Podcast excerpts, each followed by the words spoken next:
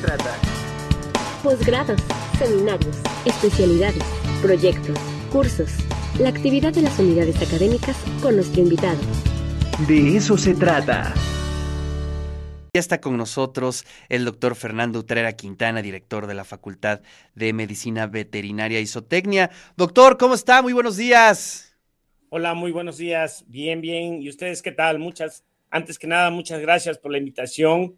Eh, muy contento de poder platicar un ratito con ustedes. No, al contrario, muchas gracias por su tiempo. Y bueno, pues siempre invitamos a las directoras, a, las, a los directores después de su informe pues para entrar en detalles, ¿no? Este, que nos platiquen un poco sobre este año de labores en el aspecto académico, de investigación, de infraestructura. ¿Qué nos puede contar, doctor? Pues bueno, eh, parte escuché lo que, lo que comentaba la rectora eh, cuando eh, platicó acerca del informe. Así, pues sí, ha sido un año de bastante trabajo en todos los aspectos pudimos eh, abrir los dos hospitales, el Hospital Veterinario de Pequeñas Especies que estaba en Puebla. Ese hospital estuvo cerrado más de dos años por cuestiones de la pandemia. Los primeros días de marzo del año 2022 se abrió al público nuevamente.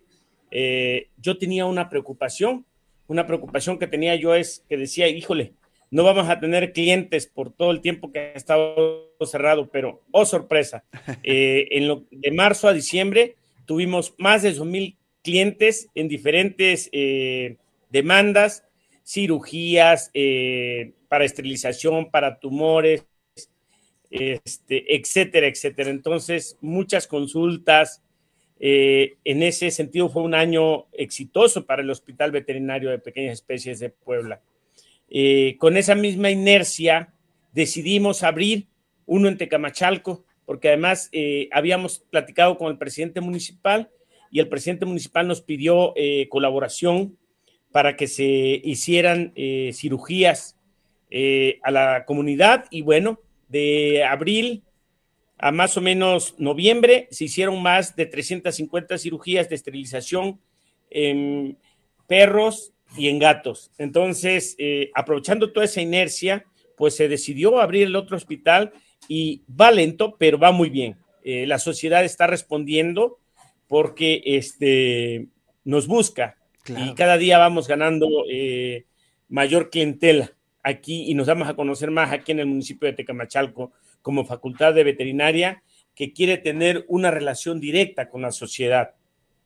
Sí, y, importante también subrayar que la facultad de medicina veterinaria de nuestra universidad pues es la pionera, es, es el referente en nuestro estado, en la región, y eso lo sabe muy bien la gente, lo sabe muy bien eh, la sociedad. Y eh, este diálogo eh, entre los académicos, entre los médicos y, la sociedad es muy importante. Y este espacio creo que es el punto de encuentro, ¿no? Donde la gente va a buscar un servicio, va a buscar ayuda y además, pues con, con precios mucho más bajos que en torno a todo el mercado, doctor. Sí, este, los precios eh, pueden estar un poquito más abajo, pero las personas que nos buscan tienen la seguridad que lo que tenga su animal, su mascotita, se les va a hablar con la verdad. Claro. Y, se va a platicar lo que es, ¿no? Entonces, yo creo que ese ha sido uno de los éxitos que han tenido los, los hospitales, ¿no? Y, por ejemplo, si pasamos a, otro, a otra cuestión de trabajo, nosotros tenemos eh, donde se hacen las prácticas los estudiantes todo estudiante de veterinaria pasa por lo menos el 60% de su carrera en la posta zootécnica, realizando prácticas en todas las eh, áreas, ¿no? Y bueno, pues de repente eh, se había perdido eh, también ese vínculo con la sociedad.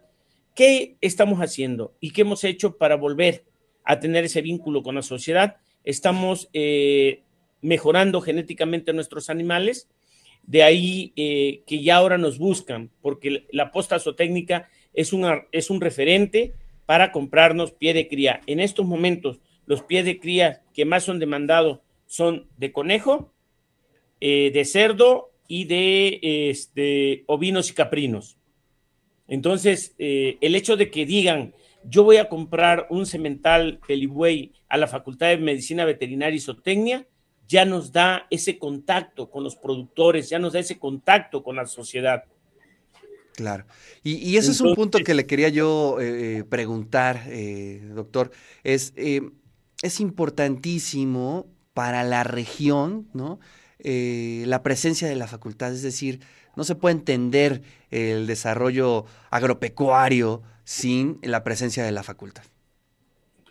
Sí, en sus inicios fue así, luego por alguna otra razón esa relación, ese servicio, que puede eh, prestar la facultad para que haya un mayor desarrollo en la región, como que se perdió ese vínculo.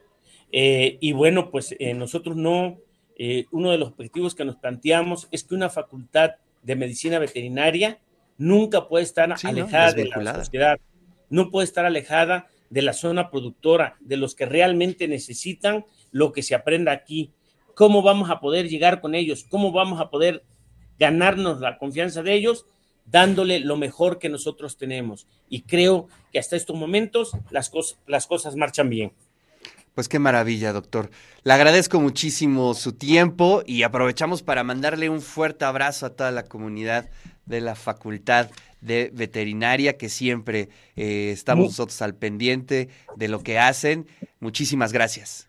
Muchas gracias y solo quiero terminar con un comentario. Sí, adelante. Del 24 al 28 de abril nuestra facultad va a celebrar su 50 aniversario de fundada. Wow. Tenemos una serie de actividades que estamos, estamos terminando el programa. Me gustaría, eh, en, cuando tengamos el programa, poder platicar con ustedes para dárselo a conocer a la sociedad eh, de todos los eventos que van a conferencias, cursos, talleres, exposiciones caninas, exposiciones de, animales de otras especies. Entonces, eh, y además contentos por el 50 aniversario de esta facultad, que ahora inició como escuela, ya somos facultad, tenemos dos carreras. en el septiembre del año 2022 nos volvimos a acreditar ante el CONEVET. Entonces, vamos para adelante. Un pasito para adelante, seguro, pero siempre para adelante. Muchas gracias por la invitación. No, doctor, muchísimas gracias. Y bueno, pues ahí si nos invitan al aniversario, podemos hacer un control remoto allá desde Tecamachalco. Sería maravilloso poder estar, acompañarlos a ustedes en este aniversario. Para nosotros mucho mejor. Muchas gracias. Ya vea, que si tienen la invitación para que vengan y nos vamos a poner de acuerdo. Muy bien, doctor. Le mando un fuerte abrazo.